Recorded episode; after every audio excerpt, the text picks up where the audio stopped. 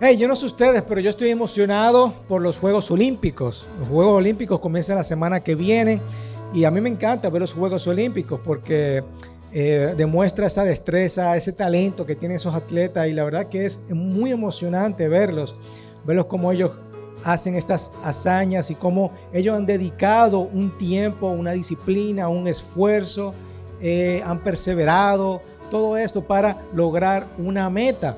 Y lo interesante de esto es que nosotros estamos hablando de la ciudad de Corintios, de la, carta que escribió Pablo a los Corintios. Y los Corintios, en los Corintios se celebraban este tipo de juegos. Vamos a poner el mapa, si es posible, por favor. Ustedes saben dónde está Grecia. A la derecha está Turquía, más abajo está Jerusalén, más para arriba está Italia, España a la izquierda, para arriba eh, Bulgaria, Rumanía, ¿ok? Y ahí en el medio donde está el punto rojo está Grecia. Acércalo un poquito más, por favor.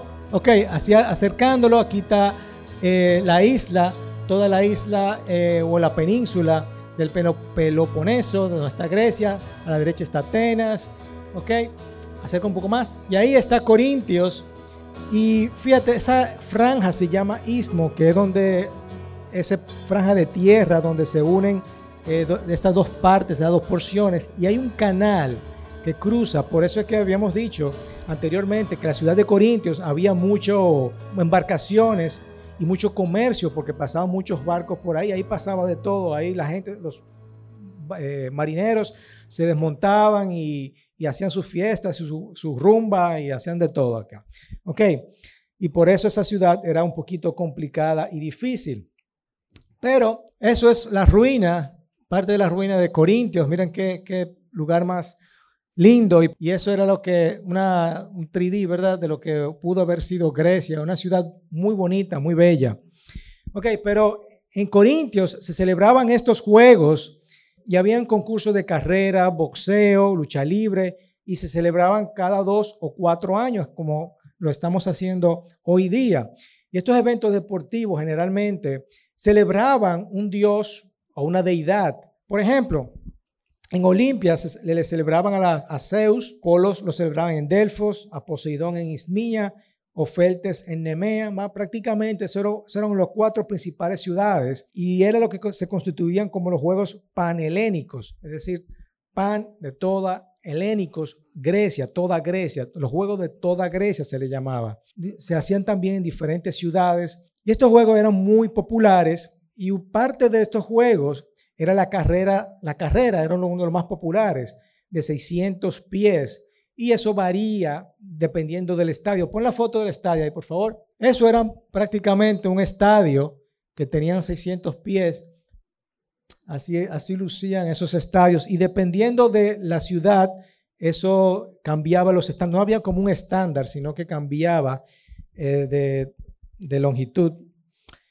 Así que los corintios sabían muy bien acerca de estos juegos. Ellos entendían perfectamente lo que tienen que ver estos juegos. Y Pablo utiliza esta metáfora. Si se dieron cuenta, si se fijaron bien, la semana pasada estuvimos estudiando el capítulo 9, pero no lo concluimos. Luego nos falta unos versículos que aquí es donde Pablo como que salta a otra cosa totalmente diferente y por eso lo dejé, lo dividí porque es otra cosa totalmente diferente. Habla sobre una analogía sobre estos juegos. Lo que vimos anteriormente, se recuerda en el capítulo 8, ah, estábamos hablando de que nosotros tenemos que sacrificarnos un poco con tal de no hacer caer al hermano. Decíamos, usa tu libertad para amar y no para hacer tropezar. Y la semana pasada estuvimos hablando de estas personas que no quieren ofrendar o que no quieren dar, no quieren servir porque no están muy dudosas con lo que hacen con el ministerio. Y por lo tanto, Pablo está diciendo, oye, tú tienes que hacer lo necesario, no para tú recibir nada, sino para qué? Por el amor al Evangelio, por el amor al Evangelio y los resultados que eso trae. Y luego, esto, los últimos capítulos utiliza esta analogía eh, que nos ayuda a entender lo que significa ser un seguidor de Cristo. Así que los corintios ya han pasado varios años desde que, desde que Pablo salió y ellos, como toda persona que conoce a Cristo, venimos a los pies de Cristo y venimos muy entusiasmados para conocer a Cristo y queremos conocer mucho a Cristo. Pero pasan el tiempo y nos vamos desgastando, nos vamos desmotivando. Yo no sé si le ha pasado, pero a mí me ha pasado eso, que muchas personas se dan por vencidas durante el proceso de ser más como Cristo. Muchas veces nos damos por vencidos. Las circunstancias, los problemas, las dudas nos van desanimando y perdemos la fe, la motivación y nos desviamos del camino. Nos vamos desviando del camino poco a poco y nos vamos desviando del camino y el propósito al cual Cristo nos ha llamado. Yo sé que a cada uno de nosotros nos ha pasado, ¿cierto? En que tenemos ese primer amor con Cristo, que amamos a Cristo, queremos más de Cristo. Y luego llega un momento en que nos vamos echando para atrás, nos vamos desviando por el camino que no es. ¿Cierto? ¿O es a mí que me ha pasado solamente? Yo soy el único raro aquí que me ha pasado eso. Viene la vida, la parte dura de la vida, los problemas, las circunstancias, y nos vamos desgastando. Yo le dije a Licelot del otro día, óyeme, eh, yo estoy, siento que estoy perdiendo la fe en muchas circunstancias, por muchas cosas que nos ha pasado. Sin embargo, el Señor me ha motivado nuevamente y me ha recuperado, he recuperado ese nuevo amor. ¿Por qué? Por lo que vamos a contarles en el día de hoy. Así que, ¿qué yo puedo hacer para no perder esa motivación de yo seguir a Cristo? ¿Qué puedo hacer para vivir mi vida al máximo en el reino de Dios? ¿Qué puedes hacer para no ser descalificado y llegar al final de esta carrera que nosotros llamamos vida? ¿Qué podemos hacer para vivir al máximo? Y aquí es donde eh, Pablo nos da esta analogía que ellos pueden entender acerca de estas carreras. Dice el versículo 24, estamos en Primera de Corintios, capítulo 9, versículo 24. Dice así, no saben que los que corren en el estadio, todos en verdad corren, pero solo uno obtiene el premio. Solamente una persona todos participan, pero solamente una persona obtiene el premio. Y quiero que no se confundan aquí. Esto no tiene nada que ver, no estamos hablando aquí de salvación, ¿eh? No tiene nada que ver con la salvación. Estamos hablando porque recuérdense que Pablo ya habíamos, había dicho una y otra vez que todos estamos justificados gratuitamente por la gracia. ¿Ok? Ya eso, eso no tiene nada que ver con la salvación. Simplemente le está diciendo, todos estamos en una carrera pero hay un solo ganador, hay un solo ganador. Es un consejo que nos muestra que estamos en una carrera espiritual y debemos llevar nuestra vida de forma tal que nosotros podamos llegar a ese premio, a ese resultado final. Luego sigue diciendo, corran de tal modo que ganen, no desviándome, no como un jueguito, no al pasito, voy a correr de tal modo que yo voy a ganar, con esa intención de ganar. Como seguidores de Cristo vamos a vivir bien. Versículo 25. Y todo el que compite en los juegos se abstiene de todo. Eso pasa por un entrenamiento riguroso, ¿verdad? Yo no decido en el día de hoy de que mañana voy a correr un maratón. Es Sandra, tú que has corrido con Helio. Yo mañana voy a correr un maratón. Eso no es así, ¿verdad que no? Yo necesito un entrenamiento previo, necesito disciplina. Los boxeadores, tengo entendido que ellos dejan de tener relaciones con su esposa durante el periodo de entrenamiento o tienen una dieta especial. Necesitamos una disciplina. ¿Qué disciplina nosotros como cristianos debemos eh, tener o tenemos como cristianos? Orar, leer la Biblia, el ayuno, son parte de nuestras disciplinas espirituales. Y Jesús enfatizó también dar al hambriento, dar al extranjero, vestir al desnudo, cuidar al enfermo, visitar a los prisioneros. Todas esas son disciplinas espirituales. Sanar por los enfermos. Orar por los enfermos, perdón. Sigue diciendo, ellos lo hacen para recibir una corona corruptible, pero nosotros una un premio que va a durar más, un premio que no dura poco, sino que dura más, un premio que dura para siempre. Versículo 26, por tanto, yo de esta manera corro, no como sin tener meta. A mí me encanta esta parte, porque nos habla de un propósito. Tenemos que tener una visión hacia dónde yo quiero llegar, hacia dónde yo quiero ir, cuál es mi meta. De esta manera peleo, no dando como golpes al aire. Ahí estado usando el boxeo como, como analogía, ¿verdad? Yo lucho con un propósito. Yo me esfuerzo para yo recibirlo. Versículo 27. Si no, que golpeo mi cuerpo y lo hago mi esclavo. En otras palabras, al contrario, vivo con mucha disciplina y trato de dominarme a mí mismo. No sea que habiendo predicado a otros, yo mismo quede descalificado, eliminado. Por romper las reglas, los jugadores quedan eliminados, ¿verdad? Anuncio la buena noticia. No quiero que al final Dios me descalifique a mí, dice Pablo. Ok, recordemos por qué Pablo hizo esto, por qué usó esta analogía. Primero, acuérdense, estamos, hablamos de que usa tu libertad para amar y no para hacer tropezar. Y luego Pablo está diciendo, mira, haz lo necesario por el amor del Evangelio y sus buenos resultados. El objetivo de Pablo era glorificar al Señor. Todo lo que Pablo quería era glorificar al Señor, ganando a los perdidos y edificando a los santos. Ese era su objetivo, eso era lo que él quería. A él no le importaba si él ganaba o le pagaban él lo quería hacer porque eso glorificaba al Señor, glorificaba al Señor, ganando a los perdidos y edificando a los santos. Pablo estaba dispuesto a pagar cualquier precio. Si se tiene que sacrificar para que otros no tropiecen, Él se sacrifica. Si está dispuesto a sacrificar sus derechos y sus ganancias, Él lo hace. ¿Cuánto nosotros estamos también dispuestos a sacrificarnos y hacer las cosas solamente para ver que yo puedo glorificar al Señor cuando otras personas vienen a, donde Cristo y yo puedo edificar a través de mi testimonio, a través de lo que yo le hablo, yo, yo le predico otras personas, a los santos y animarlos.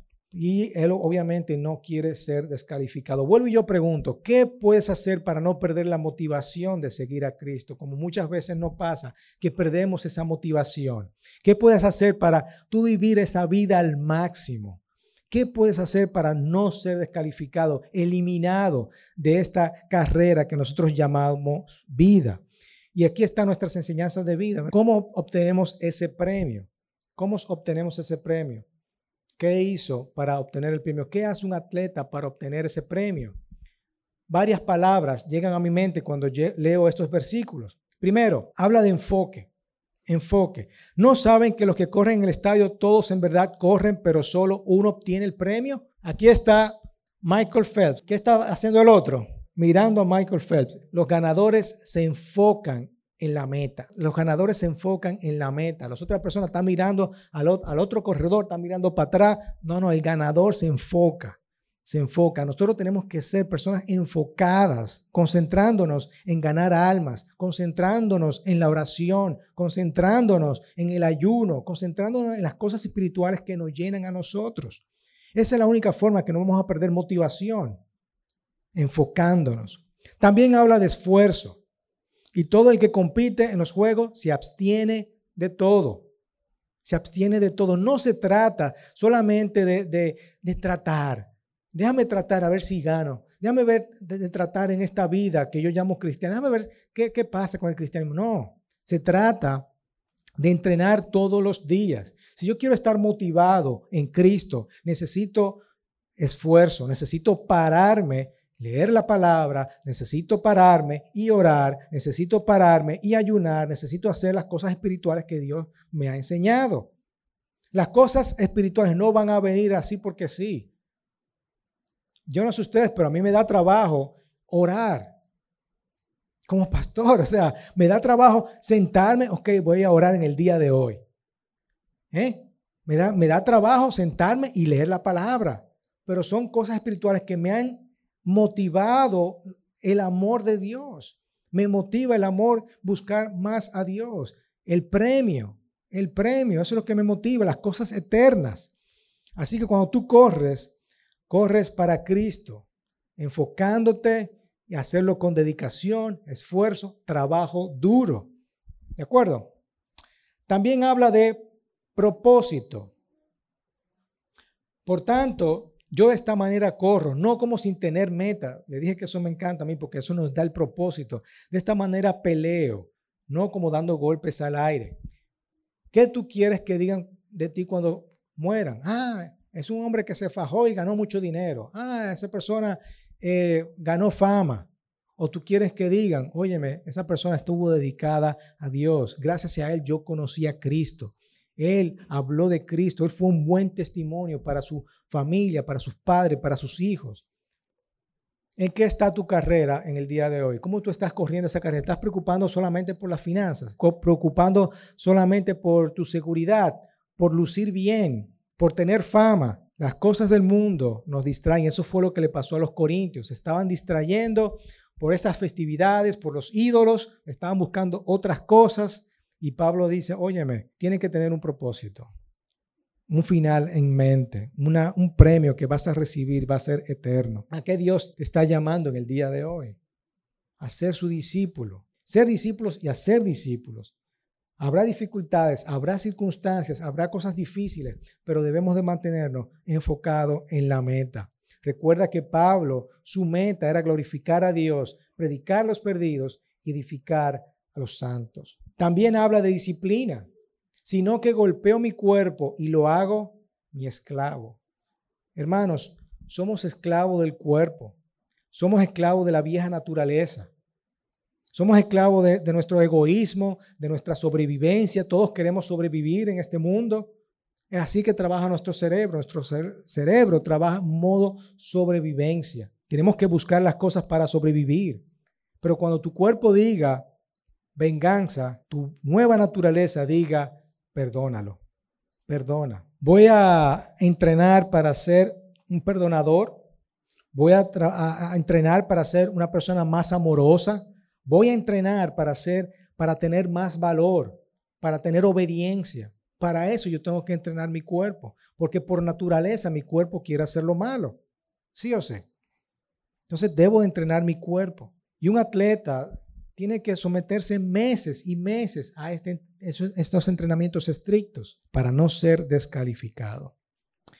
Y obviamente tenemos que ser honestos y no romper las reglas si no queremos que nos eliminen de la carrera. También habla de resistencia, sino que golpeo mi cuerpo y lo hago mi esclavo. También habla de resistencia, que es sufrir sin dejarse vencer, sin, que, sin quejarse o tratar de hacerlo. Nosotros tenemos que resistir y en el próximo capítulo, Pablo habla acerca de las tentaciones y debemos de ganar la carrera cuando nosotros resistimos a las tentaciones.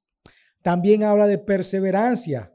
Corran de tal modo que ganen. Perseverar, firmeza y constancia de la manera de ser y obrar. Vamos a ver un video que me encanta y habla mucho de perseverancia. Dale, Wesley.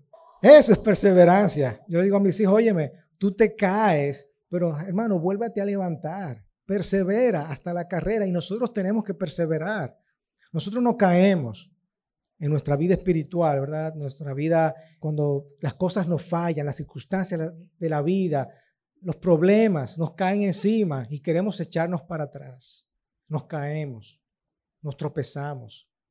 Pero hermanos, vuélvete a levantar. Vamos a perseverar para ganar ese premio que Cristo no te va a desamparar. Y por último, y mucho más importante, es la esperanza. Ellos lo hacen para recibir una corona corruptible, dice Pablo, pero nosotros hacemos para que vamos a recibir una corona incorruptible.